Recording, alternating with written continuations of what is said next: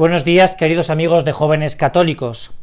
En estos días que hemos seguido el viaje del Papa a los países bálticos, le tenemos muy en la cabeza por el próximo Sínodo de la Juventud, que ya está tan cerca. El próximo 3, 3 de octubre empieza este sínodo que es de enorme importancia para la vida de la Iglesia y para cada uno de nosotros que nos sentimos y vivimos siendo jóvenes. Y cuando nos encontramos tan cerca, una de las cosas que tenemos que hacer todos los cristianos, es decir, tú y yo, es en primer lugar encomendar a los padres sinodales y a toda la Iglesia para que esto nos dé mucha luz para ver y fuerza y fuerza para querer. Para querer lo que el Espíritu Santo va a querer suscitar en la Iglesia en esta reunión sinodal. Mira, hace muchos años un padre sinodal en otro sínodo de gran trascendencia como era por el año de la fe, nos, nos decía, el año de la fe se presenta pues como una nueva llamada a cada uno de los hijos de la Iglesia para que tomemos conciencia viva de la fe, nos esforcemos por conocerla mejor y ponerla fielmente en práctica, y al mismo tiempo nos empeñemos en difundirla, comunicando su contenido con el testimonio del ejemplo y de la palabra, a las innumerables personas que no conocen a Jesucristo o que no le tratan. A mí me parece que estas palabras siguen siendo muy actuales para este sínodo que comienza dentro de unos días. Es una nueva llamada a cada uno de los hijos y las hijas de la Iglesia para que tomemos conciencia viva de nuestra propia fe, de esa fe que tenemos que transmitir a esa gente joven que muchas veces parece que ha abandonado las iglesias, que está tan lejos de la fe, que parece que no cree y que lo es porque tú y yo a veces no nos comportamos como Dios quiere. Hace muchos años escribía un gran santo que estas crisis mundiales son crisis de santos, es decir, en esforzarnos por conocer mejor la fe y ponerla fielmente en práctica. Conocer y vivir, conocer y amar. Este es el gran reto para cada uno de nosotros. Y al mismo tiempo, como decía el Padre Sinodal al que hemos citado anteriormente, difundirla. Difundirla comunicando su contenido, con el testimonio del ejemplo y de la palabra. Lo que muchas, muchas veces nos falta a los cristianos es ser un poco más coherentes. Es decir, se tiene que hablar de nosotros. Se tiene que hablar de nosotros en la universidad, se tiene que hablar de nosotros en los espectáculos públicos, se tiene que hablar de nosotros en la política, se tiene que hablar de nosotros en la juventud. Si esto no es así, es que puede que nos esté pasando algo, nos esté pasando algo. Si no se habla de nosotros, si no se habla de mí y de mi fe en un ambiente tan secularizado como hay ahora, donde parece que eh, brilla o que triunfa por sus, por sus anchas, pues la sensualidad, la pereza, la soberbia, el egoísmo, si, si la caridad no llama la atención, oye, a mí me está pasando algo, o puede que me esté pasando algo. Porque entonces, innumerables personas que no conocen a Jesucristo o que le tratan, puede que al final lo conozcan por tu vida y por la mía. Retomando este mismo mensaje, y retomando pues las enseñanzas del Papa Francisco que salen en última exhortación apostólica, este padre sinodal ya lo decía años antes. Una de las ideas claves del renovado impulso del Concilio Vaticano II que ha dado a la evangelización es la llamada universal a la santidad, que aparece con claridad en la última exhortación apostólica del Papa Francisco que, como tal, concierne a todos los cristianos. De hecho, el Papa dice que la santidad no es sólo para religiosas o religiosos, sacerdotes o personas consagradas, sino que esto es una misión de todos. Todos tenemos que ser santos. Todos, desde el padre de la familia al, al, sacerdote, al religioso, al profesor de universidad, al jugador de fútbol o al que sea, está llamado, está llamado por Dios, que esto es lo, interesante o lo grande, a ser, a ser santo, a ser santo.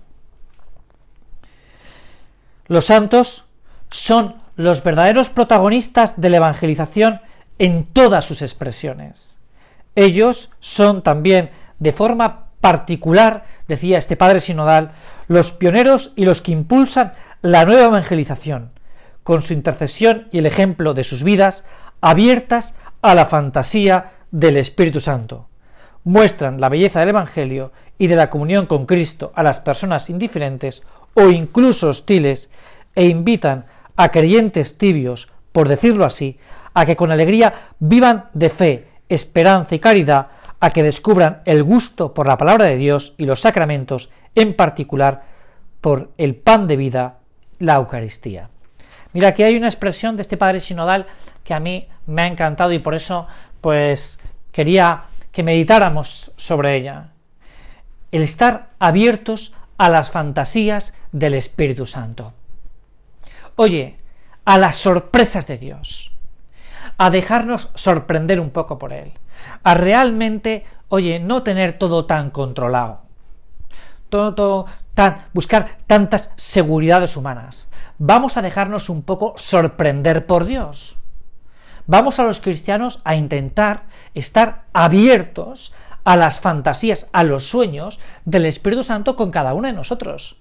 Porque esto es de enorme trascendencia para la vida de la Iglesia, para la vida de nuestros hermanos. Lo dice este mismo Padre Sinodal cuando dice, es que así, es que así, personas indiferentes o incluso hostiles e creyentes tibios van a descubrir, a vivir la fe, la esperanza y la caridad que deslumbran, deslumbran al gusto de la palabra de Dios y de los sacramentos, abiertos a las fantasías del Espíritu Santo.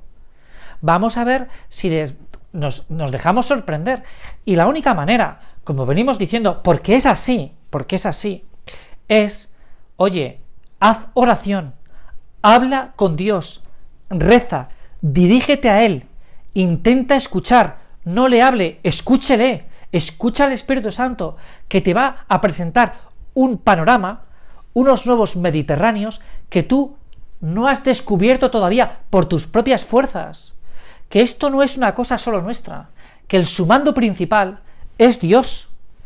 Por tanto, oye, vamos a intentar en este, en este periodo que se abre para la vida de la Iglesia, sobre todo con la juventud, enseñar con nuestras vidas en la universidad, en el instituto, en los primeros años de vida profesional, que se puede ser muy feliz y muy santo, que es lo que tenemos que enseñar, y además pasarlo muy bien, y entretenernos, y estar con los amigos. Mira, el Evangelio no es una propuesta, y esta es la gran fantasía del Espíritu Santo, no es una propuesta de cosas que no hay que hacer, sino una propuesta de cosas que hay que hacer. Y entre esas propuestas de las cosas que, hay que hacer que nos enseña el, el Evangelio está el de la caridad.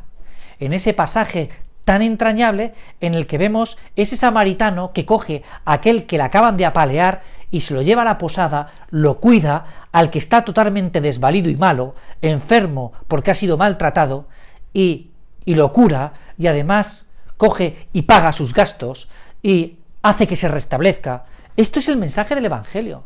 El mensaje del Evangelio no está en esa parte tan negativa, ¿no? Que a veces nos fijamos tanto de los de los diez mandamientos del Decálogo, que no matarás, no robarás. Oye, hay una propuesta positiva por parte de Jesucristo. Quiera a los demás, eh, sé muy sincero, sé humilde, sirve, preocúpate por los demás. El Evangelio es una propuesta de cosas para hacer buenas. Es más, santas, porque nos invita al heroísmo, nos invita a la grandiosidad del corazón para atender a los demás.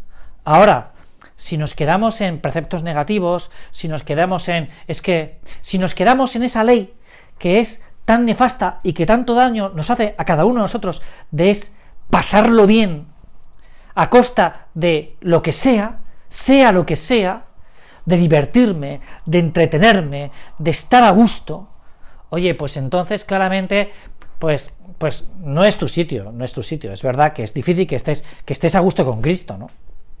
Porque al final la salvación, la eternidad, la felicidad para siempre, pues tiene, tiene forma de cruz, tiene forma de sacrificio, tiene, tiene un madero. donde a veces hay que clavarse, claro, servir a los demás, preocuparse por los demás, estar pendiente de los demás, que es lo que hace un padre de unos hijos, pues oye, pues al final pues supone un cierto sacrificio. Ayer yo estaba con unos padres que tienen una niña pequeña de pues de dos o tres años y la niña está todos los días pues ahí un poco incordiando, ¿no? Porque es un inconsciente en cierta medida, ¿no? y los padres pues están detrás de ella, pues para que no se caiga, para que lo pase bien, y le ponen un papel para dibujar, y lo dibuja, y, coge y luego lo tira, y luego con el lápiz pues quiere volver a escribir, y los padres tienen que volver a coger otro, otro papel para que vuelva a pintar, y luego se aburre y coge una pelota, y la tira, y se va detrás de la pelota, y se cae, y la levantan. Bueno, es que esto es que esto es lo que hace un padre con los hijos, esto es lo que hace Dios con cada uno de los hijos, y es lo que tenemos que hacer los cristianos con esos, con, esos hijos, hermanos nuestros, que a veces son más débiles, están más desvalidos, nos necesitan más. Este es el gran desafío. El gran desafío no está solo en buscar la felicidad del cuerpo, sino la felicidad del cuerpo y de las almas de esos hermanos nuestros más débiles, que es la juventud, que es la infancia, que es que porque tienen menos recursos para enfrentarse a este mundo secularizado que, que hoy tantas veces nos invade. Es decir, tenemos una gran oportunidad ahora con este nuevo sínodo. Tenemos una nueva oportunidad de dar la vuelta a este mundo nuestro ha dado tantos santos, en concreto en Europa. Tenemos esta gran oportunidad, pero pasa porque cada uno de nosotros nos convenzamos de una manera sincera que tenemos que dejar trabajar al Espíritu Santo en nuestras vidas, en nuestras almas. Déjate trabajar por Él, por el santificador, por la caridad, por el amor. Y esto es un solo medio, que es lo único que nos pide Dios en estos momentos. Oye, por favor, reza, reza, haz un poco de oración, intenta escuchar para que el Espíritu Santo te pueda decir a ti y me pueda decir a mí, mira, esto no va, a esta persona le puedes ayudar. Vamos a intentar, pues no sé, octubre, ¿no? Que es cuando es este sínodo, mes del rosario. Pues intenta tratar más a María. Ella fue capaz de escuchar siempre y en todo momento la palabra de Dios. Fíjate en ella. No sé, el Espíritu Santo siempre te va a hacer propuestas positivas, propuestas optimistas, propuestas alegres, porque lo que quiere el Espíritu Santo es de ti y de mí que al final seamos, seamos felices en esta tierra y podamos alcanzar la gloria del cielo. Bueno, he sido un poco exhortativo, perdóname si hoy ha sido un poco así, pero eh, es que quiero animarte, quiero que nos animemos todos a que tenemos este gran desafío, este gran desafío por, por darle la vuelta al mundo, ¿no?